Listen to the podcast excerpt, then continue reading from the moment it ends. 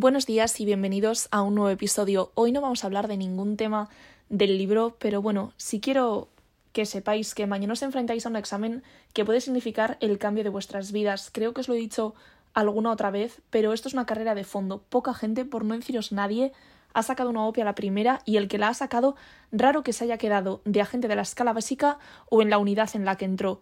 Los policías somos gente, o deberíamos ser gente, que nunca deja de estudiar y de formarse. Estar actualizados es trabajo personal y la clave para dar un buen trato al ciudadano. El perro cuanto más indefenso se siente, más alto ladra. Y esto es lo mismo. Cuanto más sabes, cuanta más seguridad en ti mismo tengas, mayor calma vas a proyectar en las actuaciones. También os quiero hablar de esas personas que no saben si estáis muertos desde hace tres veranos y mañana después del examen misteriosamente os escribirán ¿qué tal te ha ido?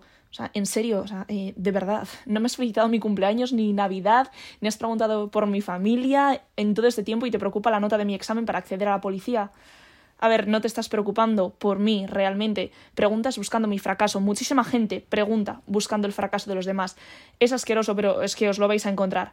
La envidia y la crítica son pandemias mundiales, ahora que tenemos tan presente una pandemia, contra las que también hay que luchar. Mira, yo no nací sabiendo y me quedan miles de millones de kilómetros que recorrer para seguir aprendiendo, pero eso es lo bonito realmente. Venís a formar parte de un colectivo que ha sido brutalmente perseguido, amenazado y asesinado, así que lo único que espero es que seáis conscientes del respeto que merecen nuestros compañeros veteranos y que debemos estar a la altura porque representamos el relevo generacional. Hay que trabajar para honrar sus días de trabajo al servicio del pueblo vasco. Es que si en vez de querer trabajar de policía queréis ser policías, creo que ganaríais mucho más, pero me, parece absolutamente lícito que, que la gente se meta aquí por las condiciones laborales y oye, es así, es empleo público y está abierto a todo aquel que cumpla los requisitos y supere el proceso. Si no obtenéis los resultados mañana esperados en el examen, quiero que sepáis que no es un fracaso, o sea, es simplemente información sobre lo que debéis hacer, que es prepararlo más. El fracaso solo existe en nuestra cabeza y en la de los demás, pero eso nos debería de importar bien poco. Yo me he dado cientos de hostias en la vida, pero cientos, y he aprendido de cada una de ellas.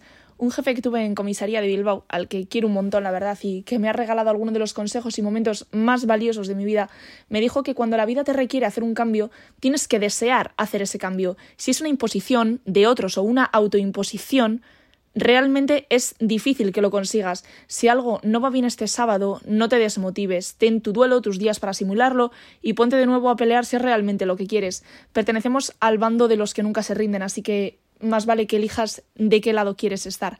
Espero que durante este mes y diez días desde que abrí el canal, que la verdad ha sido hace nada, perdonad, eh, no sé, os haya aportado algo constructivo a vuestras vidas. Espero haberos enseñado un poco lo mucho que amo esta profesión. Yo en este último año he hecho una reflexión brutal sobre mi persona, sobre lo muchísimo que nos exponemos en redes sociales, sobre lo muchísimo que criticamos, cómo ponemos a la gente en el foco de un bulo o de una historia, y esto lo vais a ver cuando entréis en la academia. O sea, siempre a principio de curso hay gente que se pega, es mentira, nadie se pega. o sea, es raro eso.